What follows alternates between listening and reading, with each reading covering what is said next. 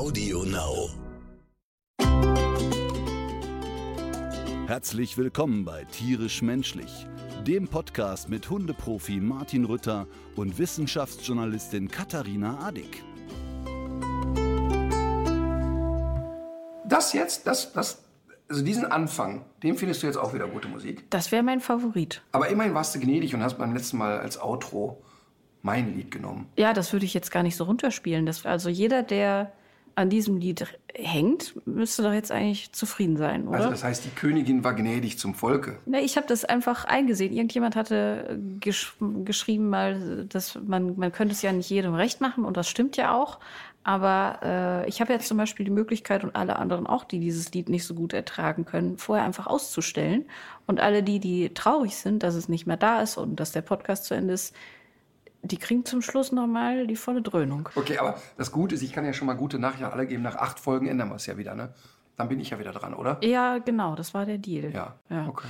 Ähm, was macht der Reiher? Reiher ist ein richtig blödes Arschloch. Der, ähm, ich habe den ja jetzt live ertappt sozusagen. Den gefiederten Widersacher. Also der stand wirklich da und äh, rührte sich sein Mittagessen an bei mir am Teich. Und dann konnte ich das echt nicht glauben, dass der sechs Meter von mir entfernt immer noch gechillt saß. Dann bin ich so langsam dahin und ich gestehe, ich wollte den einfangen. Ernsthaft? Ja, ich hätte den Wie gefangen. hättest du die denn? Ich hätte mich einfach voll auf den draufgeworfen und hätte den so wie ich habe ja auch schon mal so Dann eine Gans oder sowas kaputt. eingefangen. Nein, jetzt nicht draufgeworfen im Sinne von ich schmeiß mich wirklich auf den drauf, aber ich habe ja auch schon mal einen Bartgeier so von außen angefasst und Ja. Äh, eine Gans und so. Es ist komisch, das stimmt, aber ich, ich hätte den jetzt gefangen. Ich meine es wirklich todernst. und hätte den in eine Hundebox getan und hätte ihn einfach 100 Kilometer irgendwo ausgesetzt. Ich meine das wirklich ernst, hätte ich gemacht. Das aber hätte der doch niemals überlebt. warum nicht? Ja, schon alleine der Stress für so ein Vieh in so eine Hundebox gequält Ja, zu pass mal auf zum Thema Stress. Ne? Fünf Meter von dem entfernt, gehe langsam im Schleichmodus dahin. Vier Meter, der bleibt sitzen. Drei Meter, der bleibt sitzen. Ich sag mal zweieinhalb Meter, der bleibt sitzen. Ich nehme Anlauf. Der fliegt einfach weg. Mhm. Und zwar, ja, pass auf, aber genau sechs Meter auf den Gartenzaun, zeigt mir den Mittelfinger und lacht sich kaputt. Also wenn ich den gefangen hätte, ich glaube, das hätte er so entspannt überlebt. Ich finde es sehr witzig, dass ein Tier, das so ein Gehirn hat, was wahrscheinlich ungefähr so groß ist wie eine Erbse, dich so zum, dich so vorführt. Ja, das ist wirklich krass. Also sagen wir mal, es steckt jetzt noch nicht in mir, dass ich den erschießen werde. Abgesehen davon habe ich ja kein Gewehr. Und zweitens, ich würde mir wahrscheinlich eher ins Knie schießen, als den treffen, So ein Reiher ist schwer zu treffen. weil er so einen dünnen Hals Ja. hat. Nein, aber, aber es ist wirklich total schräg, wie, wie abgezockt er ist. Es ist wirklich absurd. Der zum Beispiel, wenn der, wenn der da vorne auf dem Zaun sitzt, ne, der sitzt dann da und wenn die Emma schnell gerannt kommt, fliegt er weg. Wenn die Emma an dem vorbeigeht, ist dem das scheißegal. Und dann ist die Emma ja auf einen Meter ran. Was für ein smarter Vogel. Was Der hat aber Arschloch. kein, äh, der hat ja kein Un Unrechtsbewusstsein. Und es ist ja irgendwie auch skurril, wenn man den jetzt irgendwo hier sehen würde, keine Ahnung, im Wald an so einem Teich, würde man ja denken, oh, schön, ein Reiher. Mhm. Äh, da frisst er Fische, hier frisst er halt auch Fische. Aber hier ist es nicht in Ordnung. Kann der Vogel ja jetzt. Nein, aber wenn ich mich darauf verlassen könnte, dass wir eine Einigung finden, dann Dass würde er ich immer dem, nur einen Fisch nimmt. Nein, ich würde dem dann hier beim Fischhändler, würde ich dem einen toten Fisch da hinlegen, dann würde ich den auch füttern. Ich, will, ich hätte keinen Stress damit, dem sechs Fische die Woche anzubieten, aber der fischt ja immer meine Lebenden aus dem Teich. Ja. Und das ist nicht schön. Übrigens habe ich letzte Woche ähm, jemanden kennengelernt, der einen wirklich großen Gartenteich hat. Und der hat gesagt, der Gag ist, du musst dir Fische kaufen, die so groß sind, dass er die nicht tragen kann. Und zeigte mir dann so eine Koi-Sammlung, wo der kleinste 35.000 Euro Ja. kostet. Das Und ist gesagt, du krass. hast das falsch verstanden. Ich will ein paar Goldfische da reinwerfen, das war's. Aber die Fische müssen riesig sein. Er sagt, wenn die riesig sind, hast du Ruhe, dann kann es maximal, wenn es doof läuft, pickt er die an. Der haut dann so Löcher rein und der kriegt aber relativ schnell mit, dass es nicht funktioniert und dann lässt das irgendwann. Oh, das kommt der nächst größere Vogel. Ein Pelikan Der oder. Weißkopfseeadler, der hier im Umland von Köln oft zu sehen ist. Ja. Aber äh, könnte nicht ein Trick auch sein, dass man die Wasseroberfläche so ein bisschen mehr bedeckt, irgendwie mit äh, Wasserpflanzen oder so, dass der Reiher nicht so freie Sicht auf die Fische hat? Naja, so freie Sicht hat er ja eigentlich gar nicht. Aber ähm, der geht echt nah ran. Also der, der stellt sich ja auch zwischen die Teichpflanzen. Ich habe ja eben beim letzten Mal überlegt, ob das vielleicht ein Grund ist, warum die, warum die Fische nicht in diese Teichsäule gehen, weil die wissen, dass ab und zu der Reiher da ist. Wenn die Fische schlau wären, dann würden die sich so ein Erdmännchensystem überlegen, dass da oben immer so ein Späher steht, weißt du? Und äh, dann Alarm schlägt, wenn der Reiher Ja, auf der Bildfläche erscheint. Aber noch schlauer wäre doch, wenn die alle in die Röhre gehen würden, weil da kann der Reiher gar nichts machen. ja, dafür müsste man vielleicht mal ein bisschen Fischfutter in die Röhre streuen. Nein, nein, nein. Apropos Wasser, beim letzten Mal ähm, haben wir ja über giftige Sachen gesprochen. Jetzt kürzlich ist in Berlin, gibt es wieder einen Verdacht auf Blaualgenvergiftung. Kennst du das Thema? Oh ja, das kenne ich sehr gut sogar. Jetzt kann ich den richtigen Klugscheißer-Modus anmachen. Ja, und jedes, jedes Jahr im Hochsommer hört man das, aber ich habe es noch nie so, so früh, früh gehört. Und das Zeug ist ja, es heißt Blaualgen, aber es ist weder blau noch sind es Algen und kann ganz schön gefährlich werden, oder? Ja, ich wusste das tatsächlich auch nicht, aber ich habe ja mal bei Hundeprofi unterwegs, haben wir Professor Achim Gruber getroffen. Das Buch haben wir, glaube ich, auch schon mal Ja. empfohlen. Kuscheltierdrama. Kuscheltierdrama. Ja. wo es darum geht, dass wir Menschen aus optischen Gründen den Tieren immer mehr Leid zufügen. Und ähm, ich durfte ja mit ihm drei Tage in der Pathologie verbringen. Wir haben dann gemeinsam Hunde äh, zerschnitten und Pferde und so. Das war total interessant. Und der Er hat wollte auch, immer schon was mit Tieren machen. Genau, genau. Und deshalb ist er Koch geworden, Metzger geworden. äh, nein, also das war deshalb so interessant, weil er uns das da mit den Blaualgen erklärt hat, dass die dann so Fälle haben. Äh, Labi geht schwimmen, ähm, keine Ahnung, welche Symptomatik, er bricht, wird ohnmächtig, fällt um. Und dann sucht man natürlich den Teich ab und denkt, äh, oder, oder erstmal Wasser ab und denkt, was haben die getrunken? Äh, haben sie irgendwelche anderen Giftstoffe? Und dann gibt's halt eben diese Blaualge, die aber so ein, so, ich glaube, so eine schwammartige Konsistenz. Das ist ja ein Bakterium und dieses Bakterium hat so ein Stoffwechselprodukt, was so richtig toxisch ist. Und für, für Menschen kann es auch dann zu, zu Hautreizung kommen Ja. oder es wird einem schlecht oder man bekommt Durchfall. Aber bei Kindern und bei Hunden sieht's ja anders aus. Da kann es wirklich gefährlich werden. Ja, und sehr häufig kauen die Hunde dann auf diesen Pflanzen noch ein bisschen rum im Wasser und spielen damit rum. Und dann geht das relativ schnell. Und interessant ist, dass der Achim, also der Professor Gruber, äh, gesagt hat, dass immer wenn so ein Fall auftaucht, natürlich immer erstmal losgeht, da vergiftet einer gezielt Hunde. Und ähm, deshalb ist er inzwischen ja sehr dankbar, dass das gut analysierbar ist. Die Analysen in Berlin laufen noch. Also da war auch schon wieder die Rede von Giftködern möglicherweise. Aber der, die haben einen Experten dazu gehört und der meinte, das kann jetzt schon sein, dass das auch im Frühsommer kommt, wenn man relativ viel Sonneneinstrahlung hatte und vor allem, wenn, wenn viele Nährstoffe im Gewässer sind. Also äh, so Überdüngung über die Landwirtschaft oder aus Kläranlagen oder auch durchs Entenfüttern wird das wohl auch extrem angefeuert. Und man kann nicht immer sehen, dass, äh, dass so ein Gewässer von Blaualgen befallen ist, speziell wenn das so ein bisschen trüb ist. Aber ein Alarmsignal ist eben, wenn man so zum Beispiel den Fuß reinstellt und sieht, das äh, Licht bricht sich so ein bisschen auf so eine eher grünliche Art. Also das sollte auf jeden Fall ein Alarmsignal sein. Da gibt es noch so Schlieren, die sich da bilden. Und bei den Gewässern ist es aber, bei den Badegewässern ist es meistens so, dass die dann im Sommer auch alle paar Wochen mal kontrolliert werden. Aber auf diese Anzeichen kann man ja schon mal achten. Und es ist, glaube ich, auch nicht so, dass das Gewässer dann komplett kontaminiert ist, sondern wirklich nur Ja. so stellenweise. Ne? Total.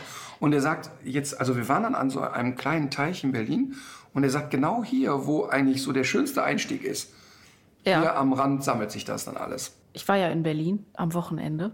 Und Ja. äh, Hast du David Hasselhoff getroffen? Nee, der war ausnahmsweise nicht da, obwohl ich auch an der Mauer war, die er ja alleine niedergerissen hat. Ja. Hast du die Nummer jetzt von Jens Spahn wieder mitgekriegt? Nee, ich habe ehrlich gesagt, ich habe nur gesehen, dass du mir was geschickt hast, aber ich habe noch nicht gesehen, was. Einfach mega. Äh, muss man lesen, ist ein Artikel, habe ich in der äh, NTV-App gelesen. Jens Spahn hat jetzt äh, David Hasselhoff darum gebeten, an der Impfkampagne in Deutschland teilzunehmen. Ja. Und es ist, also wirklich, das ist so skurril. David Hasselhoff mit einem Handy gefilmt, geht in die Kamera, zeigt so seinen Oberarm mit einem Pflaster und sagt, man kann sagen, dass ich ein Held bin, weil ich gemacht habe Baywatch, Knight Rider, Berliner Mauer. also der ist ja fest davon überzeugt, er hat die Mauer weggesungen. Ne? Und dann sagt er halt so, hier, aber ich bin ein echter Held, weil ich mich habe impfen lassen und so. Ne? Und ich denke ja immer, wenn so eine Idee aufplöppt, also ich sag mal, es kann ja unter Alkohol können ja Sachen passieren. Ja. Ne, so, dann sitzen da jetzt Aber zusammen. meistens tun die einem dann am nächsten Morgen leid oder gegen Mittag. Nein, was ich da viel besser finde, ist ja, ich gehe ja davon aus, dass der Jens Spahn nicht die Handynummer von David Hasselhoff hat und sagt, ey David, alte Hupe, kannst du mal eben ein Video machen, wir laden das hoch? Ja. Sondern dann sitzen da irgendwie zwei Leute, haben einen über den Durst getrunken. Und dann sagen die, Mensch, wie können wir die Leute zum Impfen bewegen? Ja, David Hasselhoff. Sollen wir nicht einfach sagen, David Hasselhoff, weil der kennt sich aus mit Stoffen, die man sich in den Körper ballert. Ist doch cool. Ja, das ist eine geile Idee. So, das kann ja passieren, finde ich. Und dann gehe ich aber davon aus, dass an so einem Prozess dann nicht nur die zwei Betrunkenen beteiligt sind, sondern irgendwann guckt ja einer drauf. Und dann frage ich mich, wenn man dann so drei Tage darauf rumgekaut hat, mhm. bis jetzt einer den Hörer in die Hand nimmt und sagt, ich rufe jetzt das Management von David Hasselhoff an, ja. Äh, vergeht ja noch mal Zeit. Ja. Und dass da nicht einer wach wird und sagt, ey Leute, das können wir nicht bringen, das ist für mich unerklärlich. Und das finde ich ja so krass. Das heißt, da muss doch am nächsten Morgen jemand denken, ey komm, wir haben einen gesoffen, das kannst du nicht bringen. Und dann, wie geht das dann weiter? Dann schreibt man das Management an, lieber Herr Haselhoff, könnten Sie bitte sagen, dass Impfen gut ist? Sie haben doch auch die Mauer weggesungen. Das gibt's doch einfach nicht. Ich finde das unglaublich. Und in dem Moment, ne, denke ich wirklich, Außerirdische haben das Gehirn von Jens Spahn eingenommen. Ja. Weil auf die Idee kannst du nicht kommen. Ich finde total gut, wenn die eine Impfkampagne machen. Mich hat das Video von Uschi Glas, und ich bin natürlich jetzt kein Uschi Glas-Fan, aber ich fand das sehr bewegend, weil sie da erzählt hat, dass sie seit einem Jahr ihren Enkel nicht mehr auf den Schoß nehmen ja. konnte und so. Das finde ich total gut, wenn sich Prominente dafür einsetzen oder so. Aber das gibt's doch überhaupt nicht. Die werden morgens wach und sagen, komm, der Haselhoff, der macht's. Sensationell. Und das Video musst du dir angucken, weil du siehst, dass der wirklich selber davon überzeugt ist. Das ist doch super, dass er uns rettet. Unglaublich. Ein weiteres Mal. Wie sind wir auf den gekommen jetzt gerade? Äh, wegen Berlin. Ach, Berlin. Genau. Oh, ja. Und es gehört ja offenbar zum äh, Selbstverständnis des Berliner Hundehalters, dass sein Hund nicht an der Leine geht. Ist es so? Ja, also äh, ich weiß nicht, ob das an diesen sehr großzügigen Gehwegen liegt, aber da ist ja kaum ein Hund an der Leine. Ist in Köln ist es ja nur in der Südstadt und noch in den Regionen, wo sie die hippen, coolen Leute wohnen wollen. Ja, aber die machen das auch oft. Ja, aber tatsächlich so es fällt auf, finde ich. In bestimmten mhm. Bezirken in Berlin auf jeden Fall ein bisschen mehr als okay. anderswo. Aber so in Friedrichshain oder Prenzlauer Berg, in Mitte habe ich es aber auch schon sind gesehen. Sind das die Besserverdienergegenden? Ich kenne mich jetzt in Berlin nicht so aus. Das sind mittlerweile die Besserverdienergegenden. Also die, das sind ja, die sind ja derartig gentrifiziert, dass die auch, es könnte auch irgendwie ein Vorort von Stuttgart sein, wahrscheinlich okay. von der Einkommensstruktur. Okay. Aber ähm, auf jeden Fall gehört es da irgendwie zum guten Ton. Und ich habe es gestern, nee, nicht gestern, oder wann war Sonntag? Also ich habe es jedenfalls dort gesehen. Der Klassiker, Mensch läuft mit Hund auf Bürgersteig. Hund sieht anderen Hund auf der gegenüberliegenden Scheiße. Straßenseite und haut ab. Hatte Glück. Aber ich, ich weiß nicht, ob man nicht irgendwie sich da meistens überschätzt mit dieser Freilauferei. Immer. Immer, oder? Immer. Und Würdest du das mit Emma in der, in der Stadt wirklich an der Straße machen? Auf gar keinen Fall. Auf gar keinen Fall. Aber hier sitzt jemand, der früher genauso selbst überschätzt war. Ja, wir erinnern uns. Ähm, mit, mit Mina habe ich das tatsächlich getan. Mhm. Ähm, Im Nachhinein, was für ein dummes Gehabe. Denn letztlich bei mir war das ein sehr offensives zur Schau stellen, wie gut dieser Hund funktioniert. Ja. Und das ist natürlich. Das steckt aber, glaube ich, oft dahinter. Ja, aber das ist ja so naiv und verblödet. Ähm, und ich habe mit Mina, so bis die vier, fünf war, das immer getan. Und dann hatte ich eine Situation, wo sie im Kölner Stadtwald tatsächlich, also wollte ich auch die Straße überqueren ohne Leine. Und da kam so dieses kleine Kaninchen um die Ecke. Und da dachte sich der Hund, äh, Retriever, ich bin doch ein Jagdhund. Und schoss mal einmal so über den Militärring. Scheiße. Und da äh, war ich dann kuriert. Und das ist auch ganz schlimm. Und ich finde auch, ähm, also ich erzähle das deshalb auch so gerne und ehrlich, weil ich behaupte ja mal, dass Mina auf einem guten Trainingslevel war. Ja. Und wenn ich das nicht unter Kontrolle habe oder andere Leute, die ihn gut erzogen haben, wer soll es denn dann haben? Mhm. Und was ist denn der Nachteil, die Leine da in die Hand zu nehmen? Ähm, es gibt da keinen Nachteil. Und das muss man wirklich machen. Gesichtsverlust. Übrigens, ja, Gesichtsverlust. Übrigens, da gibt es einen schönen Schlenker zur Höhle der Löwen. Ich gucke ja immer gerne Höhle der Löwen. Ne? Ich liebe das ja wirklich sehr. Und bei manchen äh, Pitches denke ich immer, boah, hoffentlich beteiligt sich keiner. Ich finde die Idee so gut. Ne? Ja. Und würde dann gerne da anrufen. Ich habe auch schon oft Leute angerufen und gesagt, ich finde das richtig geil. Ähm, ich habe da meistens nicht das Geld, wenn, wenn, wenn das so hohe Beträge sind. Ja.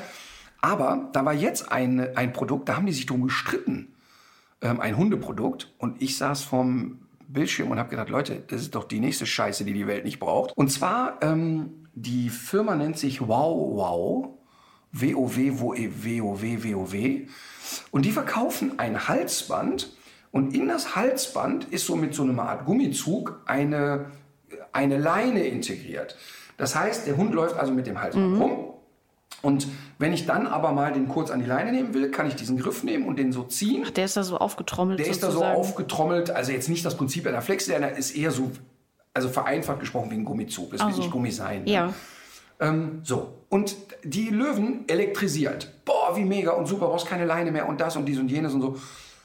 Und ich saß dann und hab gedacht, seid ihr bekloppt? Weil letztlich baust du ja total Spannung auf den Hund auf. Ist eigentlich das Thema Flexileine wieder, ne? In, in schlechter. Ja. So, und dann war natürlich die Argumentation für das Produkt, ja, aber das ist für die Leute, die den Hund sonst nie an der Leine brauchen äh, oder nie an die Leine nehmen, aber sie können ja dann, wenn sie es mal müssen, mal daran ziehen.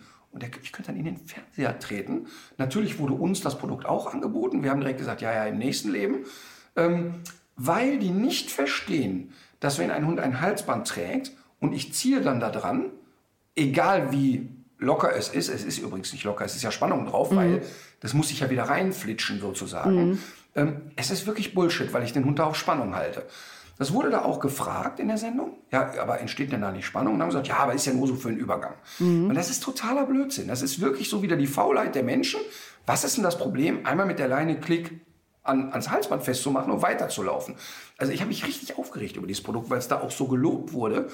Und ich, ich finde ja Ideen immer gut und ich, es geht mir auch nicht darum, jetzt ein Produkt schlecht zu reden, aber das ist einfach für Hunde scheiße. Ja, zu dem äh, Thema Dinge, die die Welt nicht braucht, äh, da kam noch eine Einsendung, also wirklich fieser, fieser wird's, wird's nicht. Wir haben ja mal über diesen Hinternaufkleber gesprochen für Hunde, also diese Art Prilblume, die man hinten draufkleben kann. Wo du noch meintest, äh, dass du sehr stark bezweifelst, dass das überhaupt mal ein Mensch auf dem Planeten tatsächlich bestellt hat. Sowas gibt's auch für Katzen, aber äh, nur etwas abgewandelt. Also wer sich, wer sich mal ekeln möchte, der sollte Twinkle Touch Covers googeln. Ähm, der Untertitel von dem Produkt ist Give your cat's bottom some bling. Und das ist, die Werbung ist auch noch mit so einer Nacktkatze. Also das muss man sich vorstellen, das ist eine Kette, die kommt über den Katzenschwanz, da dran baumelt so eine Art äh, Pseudobrilli oder ich weiß nicht, irgendwie was Glitzerndes. Ja, so ein blauer Saphir, so ein Saphir-Imitat. Es ist sicher was Hochwertiges. Nein, das, ach, das, Und das äh, verdeckt dann den Blick auf den Enddarm. Es ist echt Was schräg. kostet das? Ich habe es dir, glaube ich, geschickt, ne? Stand das dabei? Ähm, nee, ich sehe keinen Preis. Nee. Aber es ist wirklich. Ist das fies wenn, oder ist das Wenn fies? du auf die Idee kommst, einen Katzenarsch mit einem Kunstbrillanten zu verdecken, ne, dann musst du in Therapie. Wäre das was bei der Höhle der Löwen, wo du gesagt hättest, ich rufe an? Nee, ich denke, das wäre was gewesen, wo der Maschmeier sich drüber gefreut hätte. weil, weil vor dem ekel ich mich wirklich noch mehr als vor dem, vor dem zugedeckten Katzenarsch. Oh Gott, jetzt kann ich morgen schreiben von seinem Anwalt. Ähm, ich habe von dir äußerst merkwürdige Nachrichten wieder bekommen. Ich habe auch ein bisschen Angst, diese ganzen Themen überhaupt anzuschneiden. Aber weißt du, guck mal, das unterscheidet dich ja jetzt von, Von? den Mitarbeitern von Jens Spahn. Wenn ich dir skurrile Sachen schicke, dann sagst du nicht sofort immer, "Ja, jetzt haben wir eine super Idee, das machen wir. Sondern du sagst ja erstmal, was war wieder mit dem los? ja, also diese bedenklichen Notizen von dir aus dieser Woche, die ich da bekommen habe. Kann ich anfangen mit diesem Bild, was du geschickt hast? Oder ist das. Äh, Ich weiß nicht mehr, was ich dachte erst, das wäre dein Inkognito-Outfit, wenn du mal ins Fußballstadion gehen willst oder irgendwo in Ruhe eine Wurst essen. Nee, du isst ja keine Wurst. Das Foto von gestern? Ja. Ähm, Oder ist das blöd? Ah nee, wir können darüber reden. Wir können, wir können darüber reden. Ich war gestern verkleidet quasi und ich sah ja aus, wie du gesehen hast, wie so ein Gemisch aus Reinhold Messner, Und Neil Baxter, würde ich sagen. Neil Baxter und auf jeden Fall jemanden, der, der, der, der, wirklich sehr viel gewandert ist in seinem Leben. Und dem man vielleicht auch gar nicht unbedingt über den Weg laufen möchte. So, und ich sollte also bis zur Unkenntlichkeit äh, mit Perücke und Bart geschminkt werden. Ähm, ich werde auch in den nächsten Tagen das Foto mal posten. Das, das können wir eigentlich hier als, äh, das können wir jetzt machen. Wenn, der, wenn dieser Podcast läuft, posten wir es. Habt ihr Ja. mit im Kopf. Ähm, und alle waren sich einig, Rütter, du bist nicht zu erkennen. Für einen Dreh sollte ich zur Unkenntlichkeit äh, dargestellt werden. Ich hätte das auch gedacht, tatsächlich, als ich das Bild gesehen habe. okay, also alle waren sich einig. Ne? Die Maskenbildnerin Anna, super Arbeit hat die gemacht. Ich finde auch, der Bart sah großartig aus. Der Total. sah gar nicht so angeklebt aus, sondern wirklich, als Ja. würde dieser ganze Wolle aus deinem Gesicht kommen. Ja, Kameraleute, mit denen ich seit vielen Jahren drehe, alle sagten, das Ding geht durch. Ich Ja. sollte also unerkannt etwas machen. Und ich sagte immer, ey, ganz ehrlich, Das, das, niemals. Das wird niemals funktionieren. Okay, wir machen einen kleinen Test, gehen in einen Park und stehen da so rum und warten, dass ein Hundehalter kommt. Ne? Kommt so ein Pärchen und ich sehe schon, dass sie aus zehn Metern denken, wer ist der Typ mit der schlecht sitzenden Perücke? Fanden mich schon direkt skurril. Liefen an mir vorbei, gucken mich an. Ich sprach die an. Können Sie mir sagen, wie spät wir es haben? Die Antwort von den beiden, mein Gott, Ritter, wie hast du dich denn verkleidet? Wussten das sofort. Dann habe ich die gefragt und habe gesagt, woran habt ihr es denn erkannt? Ja. Und dann haben sie gesagt, natürlich die Stimme. Weil das ist ja das Kernproblem. Die Stimme ist ja irgendwie sehr auffällig. Ja. Und äh, dann war also klar, bei dem Dreh werde ich nicht groß sprechen können. Das ist aber ein Problem, weil wir haben, wir machen gerade eine Reportage, wo wir Missstände aufdecken wollen. Ähm, Und ich würde jetzt ungern sagen, worum es geht, weil die Leute jetzt auch nicht alle aufgescheucht werden sollen, denen wir vor Schienbein treten wollen. Und ähm, es ist ja klar, wenn ich irgendwo auftauche, die Leute erkennen mich irgendwie. Und das hat aber funktioniert. Wir haben an dem Tag gedreht. Und es hat total funktioniert, weil ich nicht gesprochen habe. Das heißt also, ich habe wirklich nur mir Sachen angeschaut. Und äh, deshalb hat die Verkleidung funktioniert, aber echt skurril im Quadrat. Also wir kamen über Reinhold Messner, kamen wir über einen sehr bizarren Umweg auf Heidi. Genau, die Kinderserie, die Zeichentrickserie Heidi. Ja. Ich war, also, also erstmal fand ich das wirklich großartig schön. Ich habe das als Kind wirklich geliebt. Ich habe das ja gehasst. Warum? Ich furchtbar dieses. Aber gut, erzähl du erst mal. Nee, komm, mach es ruhig und schlecht, wie furchtbar wäre. Nein, dann kriege ich nur wieder Ärger. Jetzt- Also wie, wie, wieso furchtbar? Ich fand diese Art zu reden furchtbar nervig. Die war so ein bisschen altklug halt. Ne? Auch. War für mich äh, ein Abschalter. Also ich habe es eben total Obwohl wir nur gerne- drei Programme hatten. Ich habe es total Und man gerne dafür geguckt. aufstehen musste. Ich habe es total gerne geguckt. Ich habe mich immer vor dem Almöhi gefürchtet. Ähm, ich fand aber den Bernardiner Josef, Ja, klar. den fand ich toll. Ähm, mir tat die Clara so leid, die Rollstuhl-Clara aus Frankfurt. Und ich habe Frau Rottenmeier gehasst und äh, wusste zu der Zeit noch nicht, dass ich Lehrer kriegen werde, die so sind.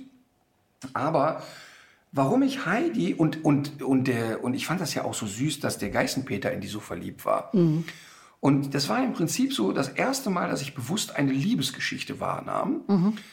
Und ich fand das ja so schön, dass dieses aufgeräumte, sehr selbstbewusste Mädchen mit diesem leicht devoten, eher schlichten Peter so klarkam. Das fand ich irgendwie toll. Ähm, warum ich aber in Heidi verliebt war, Heidi hatte im Prinzip keine Füße. Heidi hatte Hufe. Wenn du dir wirklich, guck dir die Zeichnungen an, Ich weiß. Ich habe das vor Augen. Ja. Die hat einfach Hufe und ich habe mich als Kind schon derart vor Füßen geekelt.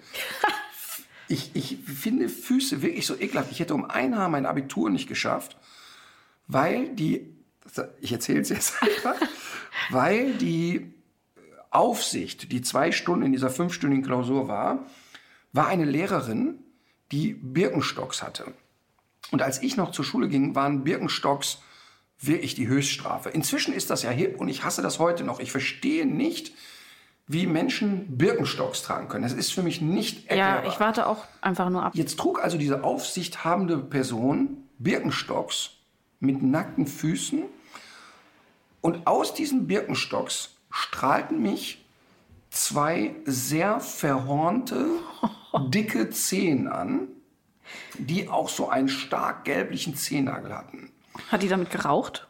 Da, die hat wahrscheinlich damit geraucht, aber ich glaube, dass diese, dieser Zehennagel derart verhornt war, dass die in ihrer Freizeit äh, damit äh, Holzbänke schmirgelte. Also der, sowas habe ich noch nie gesehen und es war so eklig. Aber du jetzt- konntest deinen Blick nicht. Äh, ich konnte, ich abwenden. saß in der ersten Reihe, ich konnte nicht wenden und dann machte die mit den dicken Zehen, die ging da immer so hoch und runter, die spielte also mit diesen Zehen rum. Und ich habe 20 Minuten mit ihr gerungen und habe sie dann aktiv gebeten, ob sie bitte die Füße stillhalten und verdecken könnte. Weil ich konnte nicht, es ging nicht, es ging einfach nicht. Wie hast du das denn formuliert? es, ich, hab, Genau. ich bin zu ihr hin, Ja. weil ich wollte das jetzt natürlich, ich wollte sie, also es ging jetzt nicht darum, da einen Streit anzufangen oder sie bloßzustellen, sondern ich bin zu ihr hin und habe gesagt, ob sie was ausmachen würde. Die Füße, die, das, diese Bewegung der Füße würde mich ablenken und ähm, ob sie denn vielleicht sich so ein bisschen seitlich setzen könnte, dass ich nicht immer auf die Füße schauen könnte. Ich, ich, ich habe natürlich große Angst vor diesem Moment gehabt, aber ich wollte mein Abitur retten. Ja. Und? Das ist übrigens die Klausur gewesen, von der ich dir ja hier schon mal erzählt habe, Ja. ähm, wo es um das Gottfried Benn-Gedicht ging. Ja, aber das war doch eigentlich ein Lehrer. Da hatte Ja, jemand aber, der, aber die Aufsicht. Wechselte. Ach so. Mhm. Da kam alle zwei Stunden kam eine neue Aufsicht. Und, ähm, und ich habe wirklich als Kind schon so einen Ekel vor Füßen gehabt. Ich kann es nicht erklären. Und heute kann ich diesen Ekel spezifizieren. Bei mir hat das ganz stark damit zu tun, wer es ist. Also ein Mensch, der mir ans Herz gewachsen ist, vor seinen Füßen könnte ich mich nicht ekeln. Wäre nicht möglich. Also jetzt vor den Füßen meiner Kinder oder vor deinen Füßen. Ich habe sie noch nie gesehen, mhm. aber ich könnte mich nicht ekeln, weil wir eine Bindung zueinander haben. Mhm. Das ist dann, also bei fremden Füßen geht es aber dann umso schneller. Mhm. Und bei Heidi war es eben so, da sie keine Zehen hatte, sondern einen Huf, fand ich die schon süß. ich, ich habe also immer gewünscht, eine, eine Frau kennenzulernen, die Hufe hat. Was für eine Enttäuschung doch dann. Ja. Irgendwann. Als ich das erste Mädchen ohne Schuhe sah. Das war traumatisch. Und übrigens, wer ja das komplette Gegenteil hat, und wir lachen auch immer darüber, ist ja der Bülent Ceylan. Der hat ja diesen ausgeprägten ja. Fußfetisch. Ja. Also der ist ja Müssen wirklich, wir für mich nicht nochmal drüber reden. Der ist in Füße verliebt. Und, Ja. weißt du, und weißt du warum? Er hat mir erklärt, warum es so ist. Seine Schwestern oder seine Familie hat ihm erklärt, wenn du ein Mädchen triffst, du darfst sie nicht so lange anstarren. Und deshalb hätte er als Junge immer nach unten geguckt, so mit gesenktem Kopf. Und Ah, dabei auf hätte er Interesse Füße. an Füßen Interesse, äh, Ah, entwickelt. okay. Ja, einfache Konditionierungsgeschichte. äh, zu diesen kruden äh, Notizen aus der letzten Woche gehört noch eine weitere. Da habe ich mir jetzt hier nur rote Karte notiert, weil du hattest zwar noch ein paar mehr ähm, Stichwörter genannt, aber die haben mir überhaupt nicht weitergeholfen. Ich meine, wir haben uns bei einer Sache, als wir gesagt haben, wir machen einen Podcast, haben wir gesagt, wir werden viel springen. Ne? Ja. Und heute springen wir echt. Aber jetzt ist, äh, ich hatte die rote Karte beim Fußball. Ne? Ich, ich äh, habe ja Fußball gespielt und ich war, ähm, habe Fußball aber nie so bierernst genommen. Also für mich war das immer auch ein Happening, bei dem man Quatsch machen musste. Also mir war es viel wichtiger, einem Gegenspieler den Ball durch die Beine zu schieben, als das Tor zu machen. Oder ich konnte mich auch nach einer Niederlage nie so richtig aufregen. Es gab so drei, vier traumatische Niederlagen, ähm, wo, ich, wo ich heute noch wirklich ernsthaft, wenn ich daran denke, ein richtig schlimmes Gefühl in mir kriege. Also wir sind einmal nicht aufgestiegen aus disziplinarischen Gründen von mir, ähm, was wirklich richtig schlimm für mich war. Aber egal, auf jeden Fall äh, rote Karte. Ne? Ich war ja ein Spieler, der äh, eher mit dem Ball was konnte und ich war nicht so fürs Treten bekannt. Aber trotzdem wussten die Verteidiger schon, so alles lässt sich auch nicht gefallen. Und ich war, ich habe mal eine rote Karte gekriegt und war 16 Wochen gesperrt. Oh. Und 16 Wochen im unteren Amateurbereich, da musst du eigentlich mit dem Knüppel dem Schiri hinterherrennen. Und? Was war? Ja, ähm, wollen wir so sagen. Ich stand in, es war ein Freistoß für die andere Mannschaft, so fünf Minuten vor Schluss. Und ich stand mit in der Mauer. Und neben mir stand mein engster Kumpel Alex. Und Alex und ich standen in der Mauer und wir gönnten uns den Witz. Also der Schiedsrichter schreitet dann ja so neun Meter ab, man muss Abstand halten. Wir gönnten uns den Spaß. Immer wenn der Schiedsrichter sich umdrehte, rutschten wir dem wieder nach. Das heißt also, er schritt immer neun Meter ab, drehte sich um, ging weg und wir wieder hinterher und aus den neun wurden wieder vier. Ich kenne einen Hund, der sowas immer macht, wenn man ihn in den Sitz bringt und man man dreht sich sagt. um und dann. Und wir rutschten also dann immer nach und logischerweise der Rest der Mauer mit. Und die andere Mannschaft regte sich natürlich jedes Mal darüber auf und wir schauten unschuldig. Und irgendwann kam der, da gab es ja noch, heute gibt es ja dieses Schaumspray, Ja. die dann sagen, so, hier, merkt Ja. wo du stehen musst. Das gab es ja damals alles. Gab es erst nach dir. Also du hast es quasi. Die haben das quasi eingeführt. Und dann kam der, also zum dritten Mal schob der also die Mauer wieder zurück. Und wenn die Mauer sich nicht richtig verhält, kriegt immer der, der außen steht, die gelbe Karte. Jetzt stand ich zufällig außen, gelbe Karte. Und dann musste er in seinen, auf seinen Zettel den Namen des Spielers schreiben. Und er guckt mich an und sagt Name und guckt dann auf seinen Zettel. Ich sage Bond. Er schreibt Bond, guckt mich an, guckt wieder auf den Zettel und ich sage James Bond. Er überlegt, guckt mich an und sagt völlig verdattert, wollen Sie mich verarschen? Und dann rutscht mir raus, merkst du das auch schon? Und dann sagt der Alex, mal, der ist zu blöd, das zu verstehen. Dann gab ein Wort das andere, aber auf dem Level. Ja. Alexander und ich bekamen die rote Karte und mussten das Spielfeld verlassen. Jetzt wollten wir aber nicht gehen. Das haben wir einfach gesagt, nee, wir gehen nicht. Ja doch, Sie müssen jetzt gehen. Dann haben gesagt, nee, wir gehen nicht. Was passiert denn dann? Ja, dann breche ich das Spiel ab. Ja, das wollten wir dann auch nicht. Aber was ist denn, wenn einer von uns bleibt? Also wir haben wirklich wie, und wir waren da 20, also wir waren nicht sieben. Ja. Haben einfach kaputt diskutiert. Und dann hat er irgendwann gesagt, so, das ist die letzte Aufforderung, Sie gehen jetzt. Dann sind wir halt gegangen, haben uns noch irgendwas im Bad gemurmelt. Und bis dahin war alles gar nicht so schlimm. Und dann gibt es am Ende einen Spielberichtsbogen, wo der Schiedsrichter die Vorkommnisse einträgt. Und dann stand, dass die Spieler Freitag und Rütter sich zum einen einer falschen Identität bemächtigt haben und den Schiedsrichter körperlich bedroht haben. Ach, Und das ist nicht die Wahrheit. Das war keine Sekunde so, ne? Ja. So, pass auf. Und jetzt gibt es auch in den unteren Klassen Sportgerichte. Jetzt musste man zu diesem Sportgericht da auftauchen und Zeugen wurden befragt. Also total abstruses Szenario. Und wir saßen da. fandet ihr es da immer noch lustig? Total. Pottenlustig, weil wir ja keine Sekunde damit gerechnet haben. Wir haben gedacht, ja gut, jetzt kriegst du zwei Wochen Sperre, du hast irgendwie Blödsinn gemacht. Ja, und wir haben gesagt, wir haben den weder angepackt noch den bedroht. Und das haben wir wirklich nicht getan. Also das steckt nicht in meiner DNA, jetzt da jemand zu sagen, ich knall dir gleich eine. Ja, Das, ist, klar. das bin ich einfach nicht. Wir haben uns halt ein bisschen lustig gemacht. So, und dann hat er immer gesagt, doch, er hätte sich aber bedroht gefühlt. Und dann hat das Sportgericht entschieden, ja, dann, wenn er sich bedroht gefühlt hat, dann haben sie bedroht. Da waren wir 16 Wochen gesperrt. Und 16 Wochen ist wirklich für jemanden, der so, ich war ja süchtig nach diesem Spiel, Ja. das war die Höchststrafe. Und das war so schlimm. Und jetzt kommt aber eigentlich das Allerlustigste. Dann war ich irgendwann wieder spielberechtigt und es kam zu einem Entscheidungsspiel, wo es um den Aufstieg ging. Wir führen 1-0 und wir haben einen Freistoß für uns. Ich frage den Betreuer draußen, wie lange ist noch zu spielen? Und der Betreuer zeigt mir Folgendes.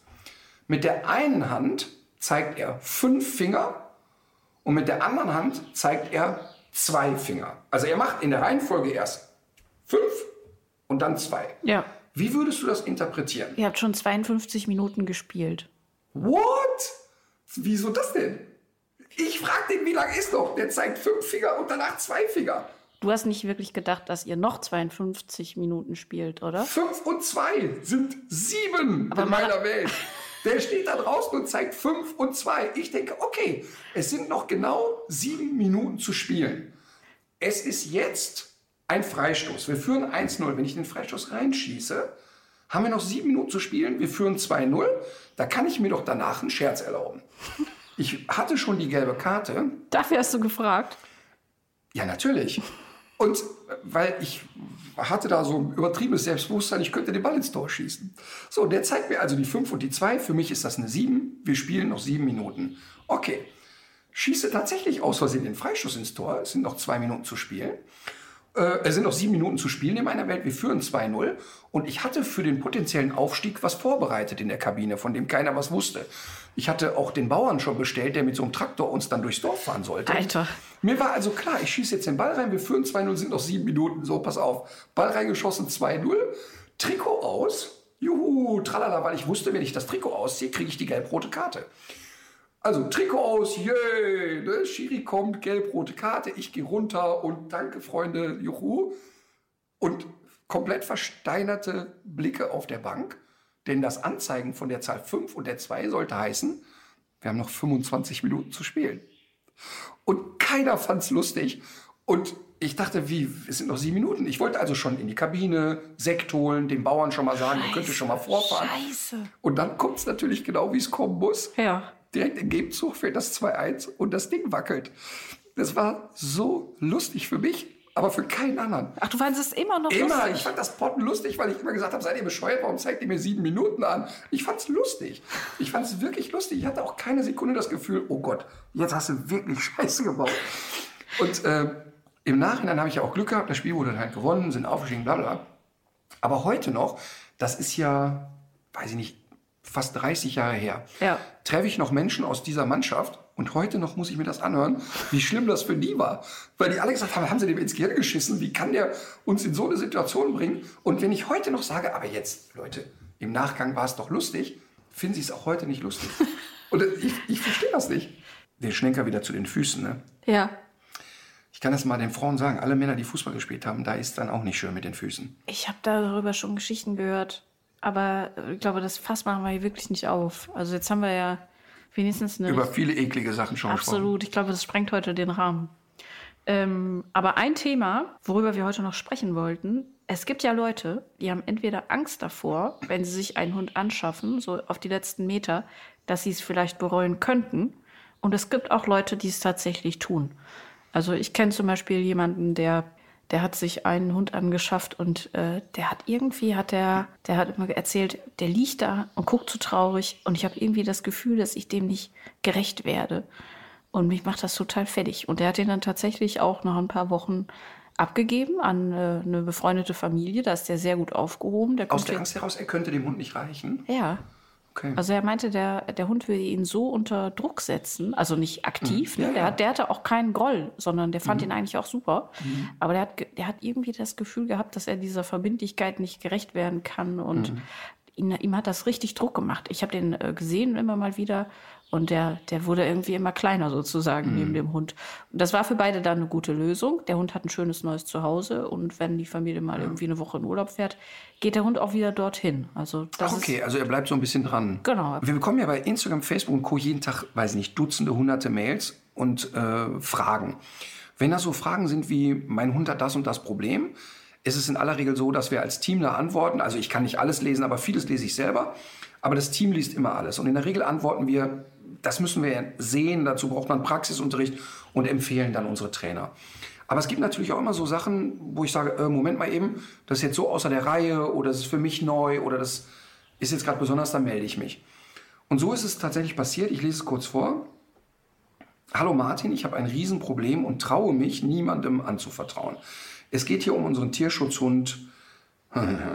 Es ist etwas, wofür ich mich unglaublich schäme und ich weiß nicht, an wen ich mich wenden soll. Wenn ich das öffentlich machen würde, habe ich Angst, dass die Community hier mich zerfleischt. Nicht mal meinem Lebenspartner vertraue ich mich an. Es geht nicht ums Training bzw. eine Trainingsfrage. Hättest du vielleicht eine Minute Zeit, mir einen Rat zu geben? Ich wäre dir unendlich dankbar. Daraufhin habe ich gesagt, schick mir eine Sprachnachricht zu dem Thema, das wird vertraulich behandelt, aber ich muss einmal wissen, worum es geht. Die Sprachnachricht werde ich jetzt nicht abspielen, weil wir die Person Ja, anonym halten wollen. Aber in der Sprachnachricht ging es darum, dass ähm, sie mit ihrer Lebenspartnerin tatsächlich einen Hund angeschafft hat, haben zwei Jahre drüber nachgedacht, haben gesagt, okay, jetzt ist es soweit. Und jetzt erlebt sie Folgendes. Sie sagt, ich kann zu dem Hund keine Beziehung entwickeln. Sie sagt, ich empfinde nichts, wenn ich den sehe. Also weder Wut noch Abscheu, aber auch eben keine Liebe. Sie sagt, ich habe so eine Angst, dass ich nicht normal im Kopf bin, weil ich diesen Hund nicht lieb habe. Sie sagt, er- macht, er ist ein netter, totaler, hübscher Hund und es gibt auch Momente, wo ich mal denke, auch jetzt ist es schön, aber es springt kein Funke über. Daraufhin habe ich sie angerufen.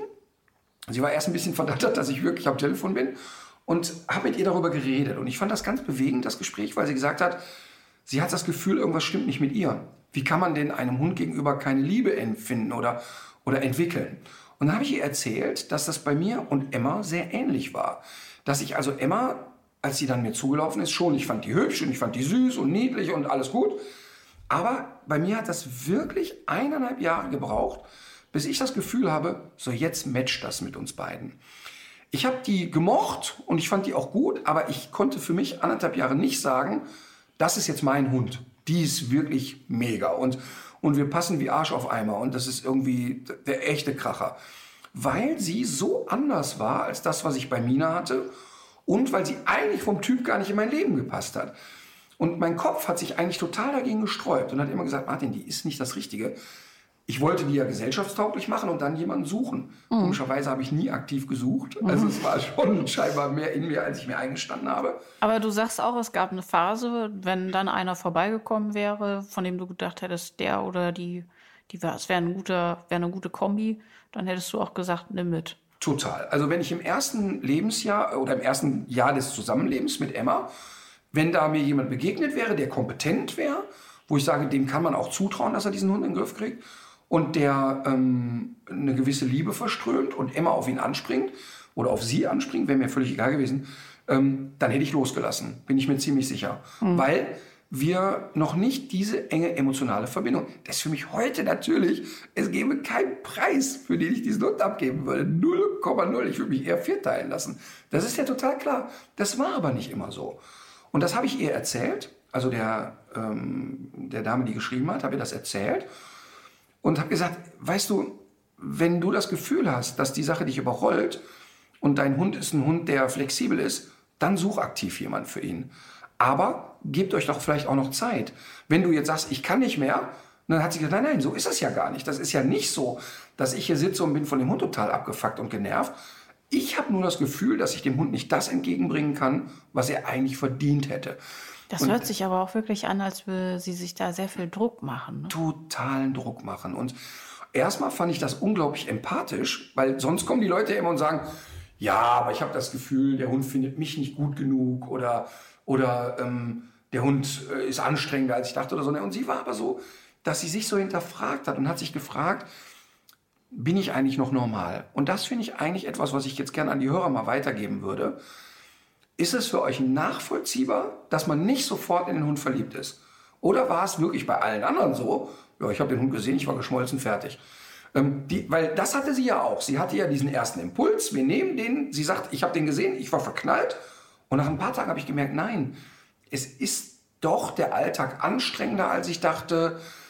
Es ist kräftezehrender und irgendwie ist doch nicht diese Liebe da.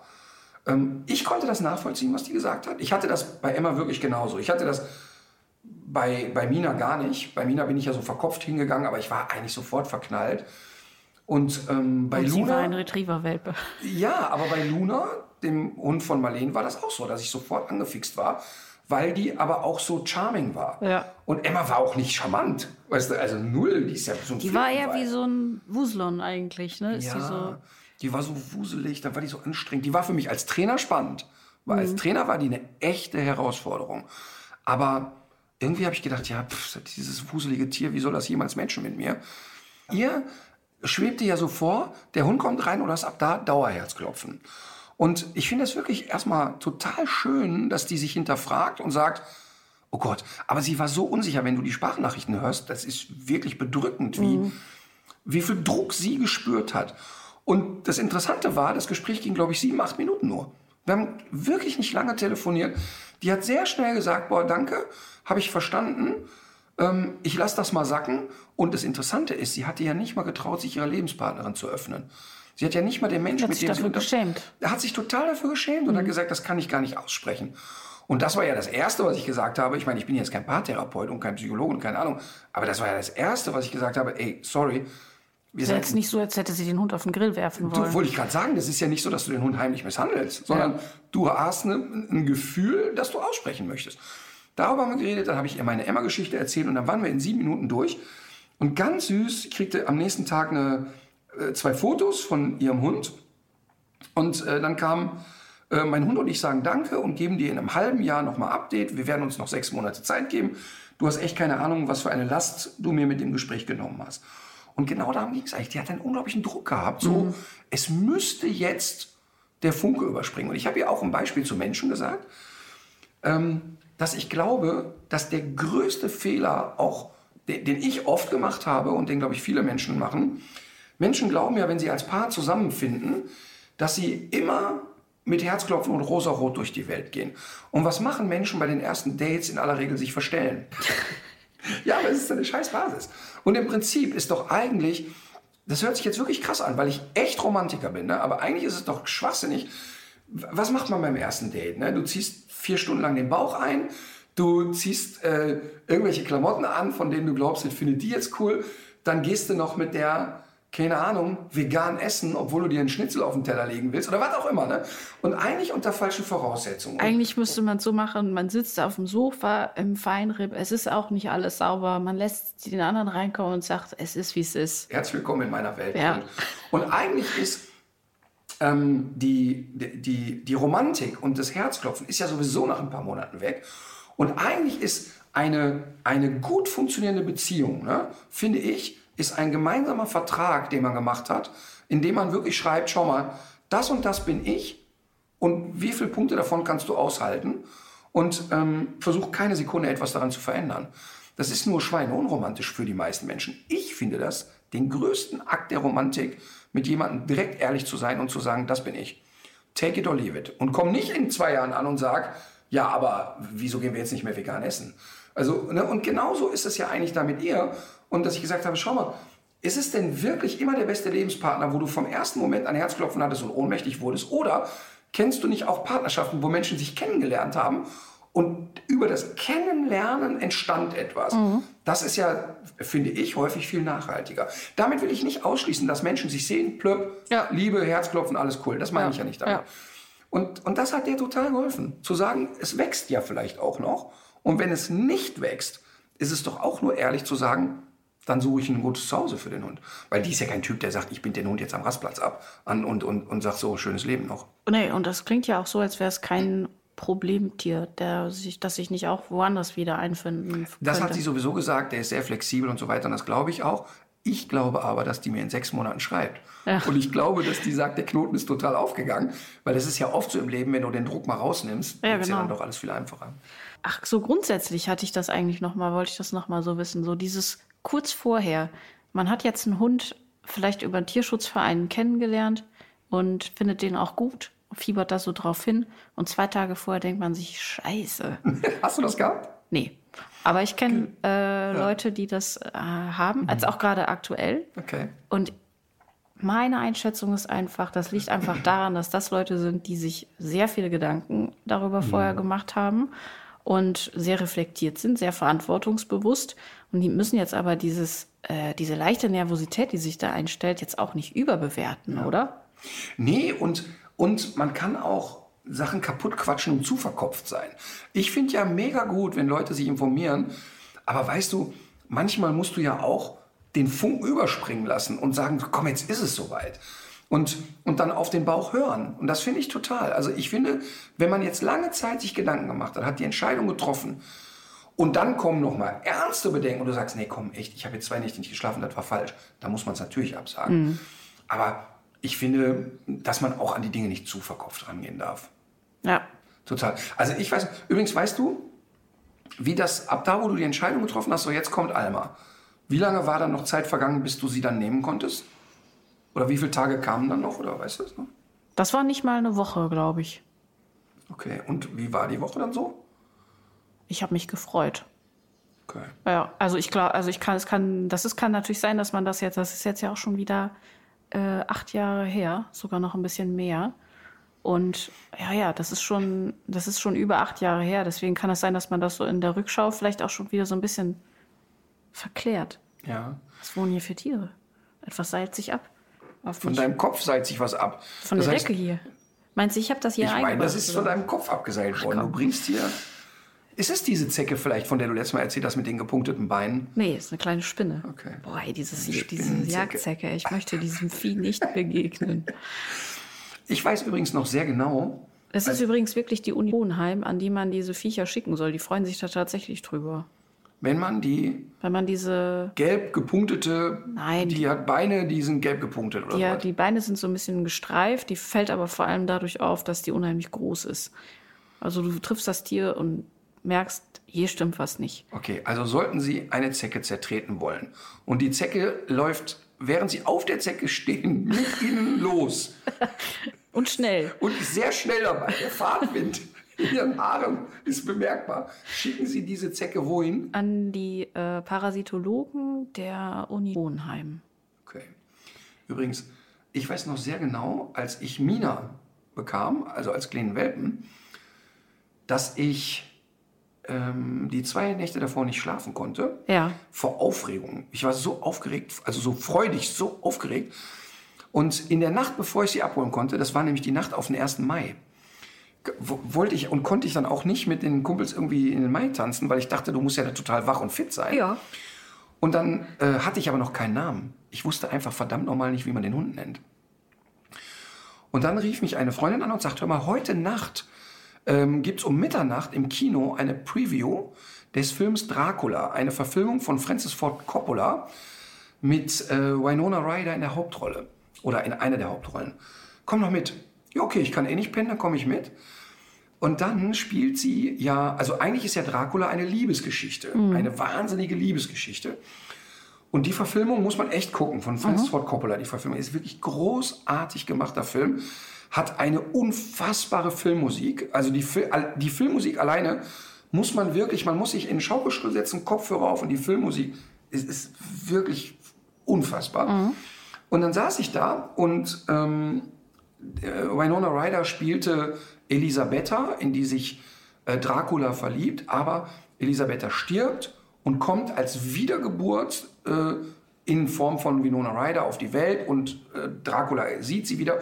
Und diese Wiedergeburt heißt Mina. Ach so. Und das ist der Grund, warum Mina Mina hieß, weil Winona Ryder war so, die kam auf die Leinwand und das, die war so schön, das kannst du dir nicht vorstellen. Und ich fand auch die Liebesgeschichte so toll. Diese, dass also Dracula ja in dieser Verfilmung, das ist ja wirklich sehr nah an dem, an dem Buch auch, ja. Ja. Das ist ja so eine unglückliche Gestalt. Dracula ist ja sehr, sehr unglücklich und er möchte ja loslassen, kann aber einfach nicht. Ja, und dann wurde es eine Mina. Das wusste ich noch gar nicht. Da hast du, glaube ich, auch noch gar nicht so oft erzählt, Nee. ne? Schöne Geschichte. Ja. Aber ich hatte nur kalte Füße. Ich, ich glaube ich auch nicht. Also ich hatte es nur vorher so, das habe ich aber, glaube ich, auch schon mal erzählt. Äh, wir haben uns ja vorher einige Hunde angeguckt, ein paar habe ich mir auch alleine angeguckt. Und da habe ich einfach oft das Gefühl gehabt, das stimmt irgendwie nicht. Die taten mir zum Teil dann auch leid. Äh, und ich habe mich selber dann auch zwischendurch nicht mehr so richtig ernst genommen mit dem Hundewunsch. Aber irgendwie hat das nicht so richtig gepasst. Also du hast das Gefühl gehabt, du hast Hunde getroffen und irgendwas mit euch, da kommt Ja. nichts rüber sozusagen, ne? Wobei Ja, im kenn ich. Nachhinein könnte das natürlich auch sein, dass das so ein bisschen auch an der Tierheimsituation gelegen hat. Äh, aber ich weiß es nicht. Jedenfalls war es einfach bei, als ich Alma getroffen habe, das waren irgendwie so ganz viele Sachen, die da gepasst haben, äh, aber viel mehr noch so, dass ich die einfach super fand, als ich die Mhm. getroffen habe. Aber ich kann das ja echt verstehen. Ich habe aber, ich habe fast 6.500 Hunde im Training gehabt und ähm, mir sind ja auch so, weiß ich nicht, wahrscheinlich weit mehr als 50.000 Hunde persönlich begegnet. Ja. Und ich habe es echt selten, dass ich einen Hund sehe und denke, wow, der. Das habe ich echt selten. Und äh, das letzte Mal hatte ich das im Hause Jürgen Drews.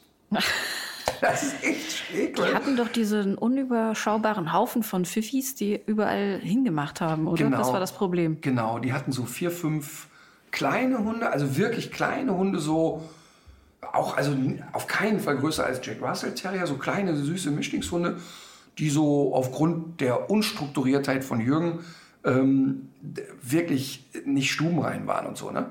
Ähm, übrigens, ein, ein wirklich toller Mensch, ne? muss man echt mal sagen. Ein, ein, ein ganz, ganz netter Typ, sehr reflektiert, sehr klar. Und Ramona ähm, ist ja das Gehirn von den beiden äh, auch eine super empathische Person. Also echt toll. Und wir kamen da hin und es ging eigentlich um die Hunde, die so rumwuselten. Und auf so einem Kaminsims lag einer von denen.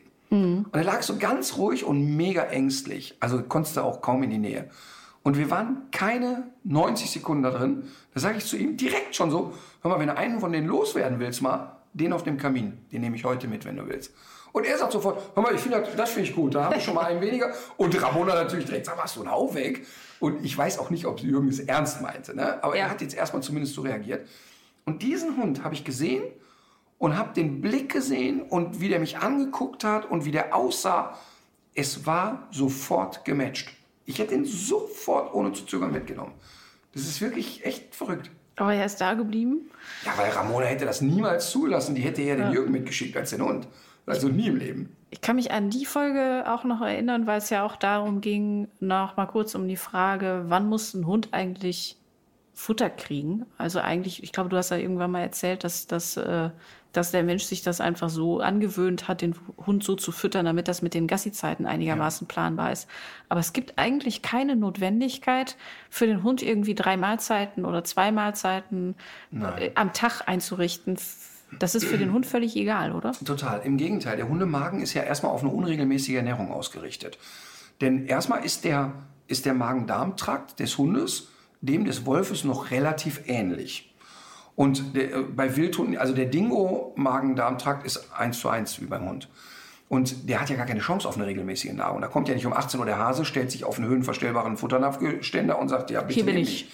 Ist ja Blödsinn. Also das Ja. heißt, die sind auf auch mehrere Tage nicht essen ausgerichtet. Also wenn ein gesunder Hund fünf Tage nicht frisst, macht das gar nichts mit ihm physiologisch. Also der wird auch nicht Die langsamer. Alma würde dann, glaube ich, übersäuern. Die würde dann Genau, kotzen. genau. Die Alma würde übersäuern. Und die Emma würde auch übersäuern. Und neun von zehn Haushunden würden auch übersäuern, weil sie es gewöhnt sind, sehr regelmäßig Nahrung zu sich zu nehmen. Das heißt, so eine Umstellung müsste man dann, wenn man es macht, dann auch. Ja, und die Umstellung ist ja auch gar nicht notwendig. Ne? Also, da, also ich habe jetzt ja nicht gesagt, füttern Sie bitte Ihren Hund alle fünf Tage nur. Das habe ich gar nicht gesagt. Aber ernährungstechnisch wäre das völlig unkompliziert. Also das heißt, dieses, oh, 18 Uhr, ey, ich, ich kenne Leute, die gehen seit acht Jahren nicht mehr ins Kino, weil sie glauben, der Hund muss um 20 Uhr Futter kriegen. Das ist abstrus natürlich. Aber warum, äh, erstmal aus Hundesicht ist es nicht logisch. Für einen Hund ist ein unregelmäßiges gefüttert werden, mal kriegt er morgens, mal nachmittags, mal einen Tag nichts und dann mal zwei Tage viel mehr als sonst. Das ist eigentlich das Vernünftigste. Ähm, aber für uns passt das natürlich nicht in den Lebensrhythmus. Also das heißt, ich will ja kontrollieren können, wann muss der kacken, wann braucht er was zu essen, zu trinken, im Sinne von, was heißt mein Lebensrhythmus. Wenn ich einen Hund unregelmäßig ernähre, wird er auch unregelmäßig Kot absetzen. Ähm, und das ist ja der Grund, warum es im Zusammenverbund mit Menschen natürlich durchaus Sinn machen kann, zu sagen, über einen dicken Daumen halte ich mal Zeiten ein. Also da, bei mir ist es zum Beispiel so, wenn, wenn wir zu Hause sind, wenn ich mit Emma zu Hause bin, dann kriegt die immer in den Abendstunden zu fressen. Wenn ich auf Tour bin, kriegt die kreuz und quer. Wenn ich morgens, also wenn ich schlecht schlafe, gehe ich morgens um sieben mit der spazieren und dann fliegt ein Beutel und dann hat die ihre Mahlzeit oder einen Großteil schon drin. Wenn ich einen normalen Rhythmus habe auf Tour, gehe ich so gegen 10 Uhr mit der spazieren und dann kriegt die da was. Manchmal ist es aber auch so, da weiß ich, ah, ich werde heute viel in der Halle sein und dann wird sie da viel kriegen. Also das, das Und für, den, für, für so die Beziehung ist es ja wahrscheinlich auch gar nicht so doof, wenn der Hund nicht immer schon weiß, wann es was gibt und sich das dann ja mehr oder weniger auch so einfordern kann. Also solche Strukturen sollte man ja irgendwie auch vermeiden, oder? Ja, also Gift für eine Beziehung ist ja immer die Kalkulierbarkeit. Wenn ich schon weiß, was kommt. Gibt es eine interessante Untersuchung zu Fußballtrainern? Warum haben Fußballtrainer eigentlich immer nur eine gewisse Zeit Erfolg in einer Mannschaft? Und warum sind die nach zwei Jahren weg? Ach so. Weil sie berechenbar sind. Ich habe äh, mit vielen Fußball, ehemaligen Fußballprofis zu tun und unter anderem äh, mit Uli Borowka, der begegnet mir immer wieder mal. Und ähm, ehemaliger Den kennt Fußball, man. ja, den kennt man. Also äh, Fußballnationalspieler, äh, hat Maradona in Schach gehalten, äh, UEFA Cup gespielt, äh, war bei Werder Bremen Profi und so weiter. Und der galt als sehr rustikales Kerlchen. Ne? Also so der, der trat schon mal gerne den Gegenspieler so lange, bis er taub war. Ähm, Und der dachte auch, dass ein Fuß nachwächst. Also der so, ne? Ähm, Aber wirklich ein toller Typ, wirklich ein toller Mensch, ne? Und, ähm, und der erzählte, bei Otto Rehagel zum Beispiel, wusstest du genau, wenn er mit den und den Hütchen kam, scheiße, heute wird gelaufen. Da konntest du dich schon mal darauf einstellen, dass du schon mal vielleicht beim Warmmachen eine kleine Zerrung kriegtest und dachtest, oh Trainer, heute, ich irgendwie, ich glaube, ich gehe mal zum Physiotherapeuten. Und wenn der mit den und den Bällen kam, wusstest du, ey, heute wird nur gekickt, konntest du direkt Vollgas geben. Das heißt, der war kalkulierbar. Ja. Du wusstest genau, wie sind die Abläufe. Du wusstest auch genau, du kanntest dann die Sprüche schon und sonst irgendwas. Jetzt war Otto Rehagel aber zig Jahre in diesem Verein. Ja. Der, der tauschte einfach Schlüsselspieler aus. Das heißt, er so. sorgte dann dafür, dass neue kommen, die das Ge- Gequassel nicht schon kannten. Ja. Und das ist wirklich interessant, dass eine gewisse Unberechenbarkeit, eine gewisse Wachheit bedeutet. Und ich erlebe das wirklich extrem, dass die Leute jeden Tag zur gleichen Zeit die gleiche Runde mit dem Hund laufen. Und wenn die einmal rechts abbiegen, denkt der Hund, hä? Was ist denn jetzt kaputt? Und plötzlich wieder ganz neugierig hinterherlaufen und sagen, was ist, was ist da passiert? Ich will mal ran und so. Einer der Gründe, warum Obdachlosenhunde total folgsam sind. Die wissen nie genau, wo übernachten wir, wie lange schlafen wir, wo gehen wir hin. Die bleiben einfach so frisch im Kopf. Ja. Ich habe ein extremes Beispiel dazu gehabt. Da war jemand, der auf ganz hoher Ebene Agility betrieb. Also wir reden von Weltmeisterschaften mit auf dem Treppchen. Und der ging mit seinen Hunden durch den Parcours. Und ich konnte sehen, dass die Hunde eigentlich gar nicht genau auf ihn achten, sondern also schon darauf achten, welches Hindernis zeigt er an. Ja. Weil die Hindernisse wechseln ja immer, also der ist ja nicht immer der gleiche Parcours. Die Reihenfolgen ändern sich. Aber an dem Hindernis waren die natürlich mehr, nicht mehr für ihn wach. Und da bin ich hin und habe gesagt, pass auf, kleines Experiment. Zeig mal auf die Hürde und vor der Hürde schickst du den ins Platz. Nicht möglich. Einfach nicht möglich. Und da reden wir von einem Hund, der im Parcours wie ein Roboter funktioniert. Ja, ja. Für diesen Hund war nicht mehr schlüssig, ja, warum soll ich mich jetzt vor der Hürde hinlegen? Oder Der alte haben- vertut sich, er Ja, natürlich. Wir haben aus dem Parcours haben wir sechs äh, Stangen aus dem Slalom rausgenommen. Der Hund ist gelaufen, stand. Ja, und jetzt? Wie geht's denn weiter eigentlich? Na, also nicht schlimm, weil die ja einen Hochleistungssport betreiben und da brauchen die das auch. Aber im Alltag rate ich den Leuten immer wieder, setz mal so neue Impulse. Geh zu anderen Zeiten, gib auch mal ein anderes äh, Futterstück, mach mal ein anderes Spiel, äh, geh an neue Orte, weil ein Hund, ne, der findet auch nicht die Parkrunde jedes Mal neu spannend oder so. Mhm. Ne? Ich könnte mir vorstellen, mir fallen jetzt gerade wieder die Berliner Hundehalter ein, dass das vielleicht auch so mit ein Grund ist, warum manche Hunde, wenn man sie denn dann mal von der Leine lässt, warum sie dann eigentlich ein bisschen besser laufen.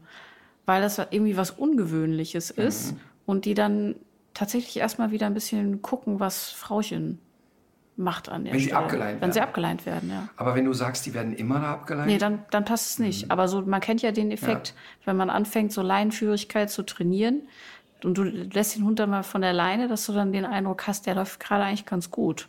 Genau. Ja, aber es geht eben darum, also es geht jetzt auch nicht darum, den Hund psycho zu terrorisieren im Sinne von, ich bin nicht mehr kalkulierbar. Das, das meine ich nicht damit.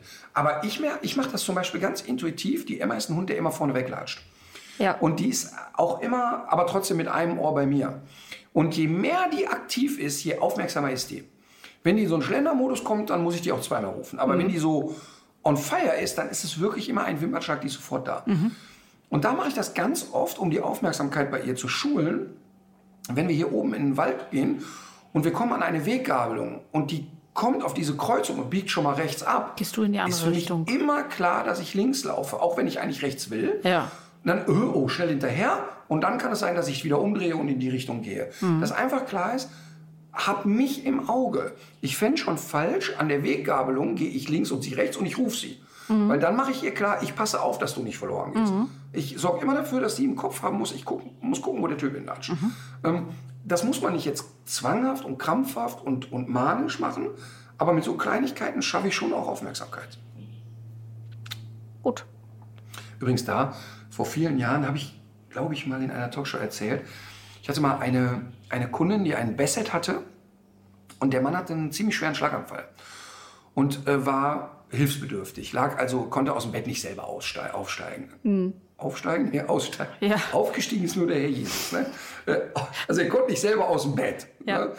Und die hatten aber auch aus motorischer Schulung so ein Ritual, die legte dem immer so drei Leckerchen auf den Nachttisch und der Hund ging dann abends hin und der Mann musste dann versuchen, mit den Händen die Kekse zu holen und dem Hund drei Leckerchen zu geben. Ja. Und dieser Mann hatte zwei Nummern als Notfalltaste an seinem Bett, wo jemand angerufen wurde. Das war einmal seine Frau und einmal ich. Weil ich halt viel mit dem Hund unterwegs war und wenn mal irgendwas mit dem Hund ist, bitte rufen Sie mich an, ich bin sofort da. Alte Basset-Hündin, ganz nett und total entspannt alles. Aber das war für die halt ein gutes Gefühl so. Auf jeden Fall eines Abends Telefon geht und ich schon, oh what, wenn er anruft, das ist jetzt scheiße, was ist los? Ne? Und höre den Hund im Hintergrund. Und der Bissel kann ja sehr tief bellen. Und höre ihn aber lachen. Und, und denke, okay, scheint nicht ernst sein. Ich sage, was ist denn los, was ist denn los? Und da ist Folgendes passiert. Dieser Hund war jeden Abend gewöhnt, drei Leckerchen zu kriegen. Und er hat bei dem ersten Griff ans Leckerchen das Leckerchen so hinter den Nachttisch geschubst Ah. aus Versehen. Ja. Und hat dann die zwei verabreicht und der Hund hat auf den dritten Keks gepocht und hat dann natürlich erstmal frustriert gebellt und fing dann an mit der Nase zu suchen und schob das halbe Mobiliar kreuz und quer und er kriegte den Hund nicht mehr beruhigt. Einfach weil der so frustriert war, dass ja jetzt über Jahre die drei Kekse kamen und jetzt kommt gefälligst der nächste Keks. ja. Der kann bis drei zählen. Total. Und dieser Hund hätte auch weiterzählen können. Aber das ist ja ganz oft so, wenn die Leute diese Rituale haben. Ne? Sie Ja. gehen nach dem Spazieren nach Hause, der Hund kriegt immer danach sein Schweineohr. Das ist immer Anfang vom Ende. Weil der Hund dich dann wirklich nur noch als Automaten sieht, der sehr konstant und regelmäßig funktioniert und dann auch irgendwann keine ja, tiefergehende Bindung mehr hat. Weil er einfach nicht muss. Ja, wozu? Wozu muss ich hören und sehen, was er macht? Unser Service-Tipp der Woche. Ich habe einen Tipp und zwar möchte ich einen Instagram-Account empfehlen, der da heißt Marco, so wie der Name Marco, markus.little.italy. Also Marco wie der Vorname, markus.little.italy, Marco mit 10 geschrieben. Der äh, Betreiber äh, Marco de Pace, ein Freund aus meiner Jugendzeit, äh, nicht nur ein feiner Mensch, sondern vor allen Dingen durch und durch Italiener. hä? Und der Marco hat, äh, an dem habe ich so schöne Erinnerungen. Sein Vater war so Fußballer und Fußballfan, wie man sich vorstellt. Ne? Wenn Italien gespielt hat und wir kamen da ins Wohnzimmer und du hast nur laut geatmet, da, da warst du kurz davor. Und ich musste nur so im Vorbeigehen, wenn Italien mal zurücklag, nur mal sagen, oh, ich glaube, heute kriegen die echt einen drauf, da freue ich mich. Ey, da war da richtig Disco. Und äh, was der Marco aber macht, der kocht traditionelle italienische Gerichte, wie seine Mama und seine Oma das gemacht hat. Ja. Und erklärt die. Und das ist wirklich, das ist jetzt kein riesen Account, das sind erst 4000 Abonnenten, aber es lohnt sich wirklich, erstmal, weil er wirklich ein total netter Typ ist. Aber es ist so, so eine Art zu kochen, die auch so einen Dumpfbacke wie ich versteht, aber trotzdem sehr traditionell italienisch ist. Das klingt aber vielversprechend. Markus.little.italy. Das muss ich mir mal schnell angucken. Übrigens, bald werde ich mit ihm dort gemeinsam kochen. Oha. Spätestens da muss man es abonnieren. Das wird sehr lustig. Was gibt's dann? Miracoli? Ja, nee, äh, er gibt das ja vor. Ach so, Er gibt das ja vor. gut. Ähm, ja, ich bin vor zwei Jahren in einem Flüchtlingscamp im Nordirak gewesen. Da sind sehr viele Leute, die. Im Nordirak? Genau. Wa- Was hat dich da hingetrieben? Es gibt einen ähm, Psychotherapeuten und Traumaexperten aus Süddeutschland, Professor Kieselhahn. Ja, habe ich gehört. Und der hat. Habe ich bei Lanz mal sitzen sehen. Ja, der, der hat, ähm, also der versucht im Grunde, versucht er die Psychotherapie in den Nahen Osten zu bringen. Weil da ist natürlich ganz viel Bedarf. Und er hat selber auch jesidische Wurzeln. Und es geht auch, äh, also in diesen Flüchtlingscamps sind auch einfach sehr viele Jesiden im Nordirak, die sind dort aufgenommen worden. Die Jesiden sind eine Minderheit, die da vom islamischen Staat, vom sogenannten islamischen Staat, äh, aus den Dörfern nicht nur vertrieben wurden, sondern eben zu, in großer Zahl vor Ort ermordet wurden. Also die Männer wurden erschossen, die Frauen und Kinder verschleppt. Die Kinder wurden häufig, also die Jungs als Kindersoldaten missbraucht und die Mädchen, man kann sich vorstellen, was passiert ist. Das ist das, ist, Vergewaltigung ist da ein gängiges Kriegsmittel gewesen. Die sind verkauft worden und viele dieser Familien, die auch da im Zuge dieser schrecklichen Flucht auseinandergerissen worden sind, finden jetzt so einigermaßen, die, die noch übrig geblieben sind, in diesen Camps wieder zusammen. Also nachdem da in Syrien die letzten Hochburgen vom Islamischen Staat gefallen sind, sind ganz viele Kinder dann doch auch zurückgekommen. Es sind auch noch sehr viele vermisst und einige werden nicht wiederkommen, keine Frage. Aber es ist ganz beeindruckend, dass diese Region im Nordirak, die ja autonom ist, in der Lage war, so vielen Leuten erstmal ein Dach über dem Kopf zu verschaffen. Und es ist wirklich beeindruckend, wenn man da hinkommt in diese Region, diese Gastfreundschaft und da die Bereitschaft, das wenige, was man hat, auch noch mit anderen zu teilen, die ist wirklich beeindruckend. Und ich bin dort in einem Camp gewesen, da ist eine Springs of Hope Foundation und eine Israelin leitet diese, diese Organisation vor Ort und die hat in diesem Camp, man muss sich das wirklich vorstellen, also wie man es, also es ist Zelt an Zelt und die Leute haben wirklich nur sehr, sehr wenig. Und die hat es aber geschafft, da so ein Zentrum zu schaffen, wo die Kinder malen können. Und natürlich ist das Malen keine, kein Ersatz für eine Therapie, aber es ist ein Bestandteil dessen. Und die Studenten von dem Professor Kieselhahn, die gehen zum Teil auch in diese Camps schon, auch in dieses Zentrum und arbeiten da schon mit Kindern, mit den Frauen, die zurückkommen, um denen wieder so ein bisschen in ein normales Leben zu verhelfen, soweit, soweit man das sagen kann. Aber dazu gehört auch ein Garten, wo die jetzt Gemüse anbauen und äh, medizinische Versorgung und so weiter. Und das ist eine wirklich beeindruckende Frau und Jetzt hat's da gebrannt. Das ist ein Brand gewesen, der jetzt nicht durch irgendwie äh, Brandstiftung oder so verursacht äh, worden ist, sondern das liegt einfach daran, dass die Zelte so nah aneinander stehen und wenn es einmal brennt, brennt's überall.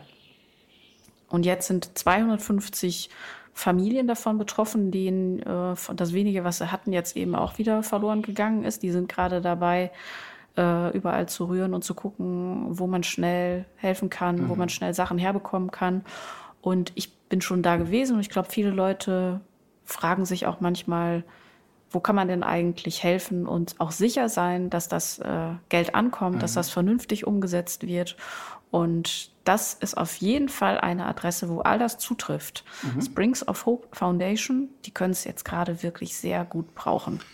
Springs of Hope Foundation. Genau. Ich würde das auch äh, über meinen Twitter-Account nochmal teilen heute. Ja, dann äh, muss man einfach nur auf den Link klicken. Geht ja auch nicht darum, da jetzt irgendwie große Beträge hinzuschicken. Nein, jeder Euro, das kann. ist ja immer das Thema. Ja. Jeder wirklich einzelne Euro ist da herzlich willkommen. Ja, und es ist wirklich, äh, es ist, also dieser Ort, der steht so im ganz krassen Kontrast zu diesen schrecklich, Schrecklichkeiten, von denen ich ja gra- gerade eben erzählt habe, weil der strahlt vor allem und auch die Leute da, die strahlen so eine Hoffnung aus. Und was da passiert, ist auch, dass diese Leute aus den verschiedenen Ethniengruppen, zwischen denen eben zum Teil so krasse Sachen passiert sind, dass die da aber auch wieder zusammenfinden. Also wir haben da eine junge muslimische Studentin begleitet, die eine jesidische Frau äh, die, die einer jesidischen Frau jetzt wieder hilft. Und da kommen viele richtig gute Leute zusammen. Super ist das. Finde ich toll. Schickst du mir auch einen Link? Ja. Weil dann würde ich mal mit einer Spende vorausgehen. Finde Cool. ich gut. Ja. Ja, toll. Äh, ein, ein, ein, sag ich mal, ernstes Thema am Ende. Finde ich aber trotzdem gut und finde ich auch gerade deshalb wahrscheinlich gut. Ja, ich meine, wir sind ja, wir befinden uns ja auch in dem Luxus, dass wir hier über deinen Reiher sprechen können. Ja, und das, das macht ja auch Spaß, aber Vielleicht kriegen wir ein paar Euro zusammen und ein paar Ja. machen mit, dann ist es doch eine super Sache. ja, Finde ich gut. Äh, ein Lied müssen wir noch haben. Playlist noch. genau. Willst du anfangen? Nee, aber ich habe ein Kracherlied, kann ich dir jetzt schon sagen. Ich auch. Mein Li- Lied wäre von den Pixies, Where is My Mind? Habe ich immer schon gerne gehört und kürzlich erst rausgefunden, dass der Mensch, der es geschrieben hat, das ist so ein etwas surrealer Text, dass das zu- zurückgeht auf einen Tauchgang, bei dem ihm ein kleiner Fisch gefolgt ist und er Okay, da hat aber jemand erstmal ganz viel Marihuana im, im Tank gehabt, als der Die kleine Fisch ihm folgte. Die lustigsten Leute sind ja die, die für solche Sachen gar keine Drogen brauchen. Also Das ich weiß nicht, wie es bei ihm ist, aber es geht um diesen sehr kleinen Fisch, der versucht, äh, ihn zu jagen. Und daraufhin hat er dieses Lied geschrieben. Sag's nochmal. Where is my mind von den Pixies. Okay. Ich komme mit jemandem, der mich sehr äh, bewegt hat, und zwar Rio Reiser. Ähm, Rio Reiser ähm, hat mich an vielen Stellen echt abgeholt. Ich bin ja nicht so ein Musikfreak, ehrlich gesagt. Ähm, Ach, Ja. Außer bei unserem Dog-Song. Ähm, es gibt äh, von Rio Reiser äh, wahnsinnig viele bewegende Lieder und ich möchte heute ausnahmsweise zwei empfehlen. Denn einmal ist es das Lied Junimond. Das ist ja, da gibt es ja zig Coverversionen davon, die auch ein paar davon wirklich ganz gut sind, finde ich sogar. ja. Aber ich finde, Rio Reiser Junimond muss man machen. Und ich habe Rio Reiser einmal live spielen sehen und krass. hören, singen hören bei einem Konzert in Duisburg. Und das Lustige war, dass Rio Reiser entweder so betrunken war oder irgendwas in sich hatte, dass er teilweise am Klavier vorbeigeklopft hat.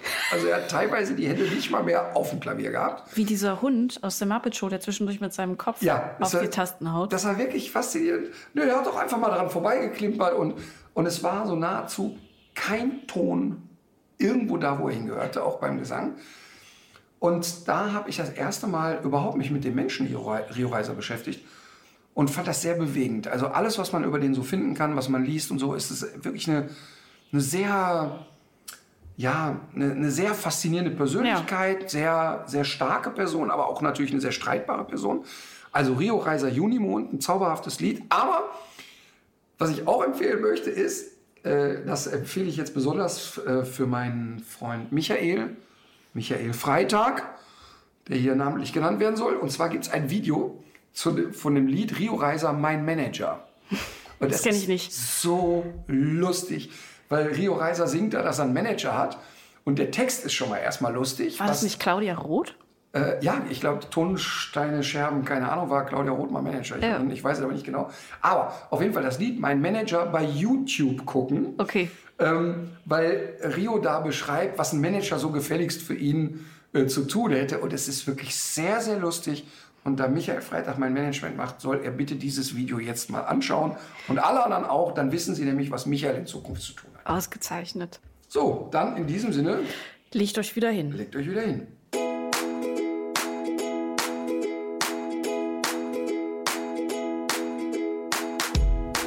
Thick and thin, come rain or shine.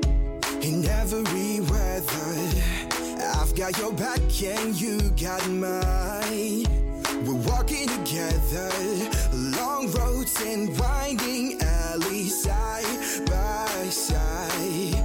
Mountain tops and lowest valleys, you and I. Yeah, you can make most any place feel like we're at home. It's a simple recipe.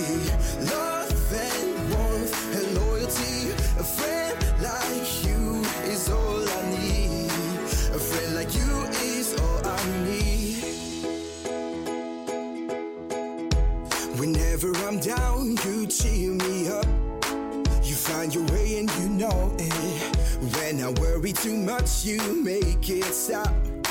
And take me back to the moment when it gets cold. You're there to keep me warm. And after a dark night, you brighten up my morning. As long as I'm around, be sure that you're not alone.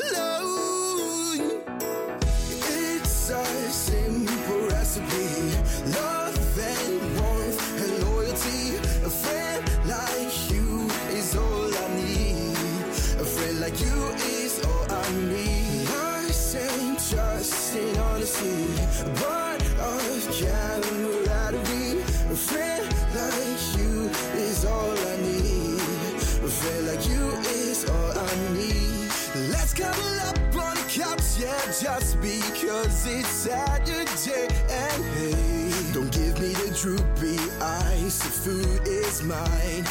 Okay, I'll let you try. It's a simple recipe. Love and warmth and loyalty. A friend like you is all I need. A friend like you is all I need.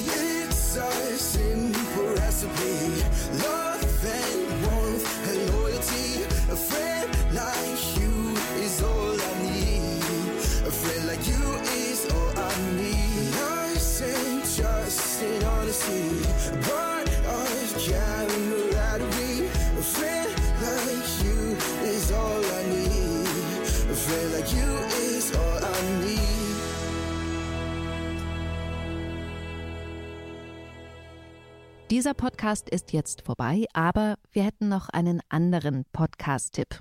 Worum es genau geht, erzählt euch der Host am besten selbst. Hallo, ich bin Klaus-Peter Simon, Redakteur bei GeoWissen. In meinem Podcast geht es um den Darm, dieses sechs Meter lange Superorgan, das so wichtig ist für unsere körperliche, aber auch für die seelische Gesundheit. Darüber spreche ich mit Dr. Viola Andresen. Sie ist Internistin und Leiterin des Ernährungsteams am israelitischen Krankenhaus Hamburg und beschäftigt sich seit vielen Jahren mit chronischen Darmbeschwerden. Wir sprechen über Fragen wie, macht Weizen uns krank? Muss der Darm von Zeit zu Zeit saniert werden? Wie lässt sich Darmkrebs am besten vorbeugen? Und was sagt die Stuhlfarbe über unsere Gesundheit? Unser Podcast bietet Hilfestellung bei konkreten Problemen, vereint wissenschaftlichen Anspruch mit hoher Verständlichkeit. Hört doch einfach mal rein auf Audio Now und überall sonst, wo es Podcasts gibt.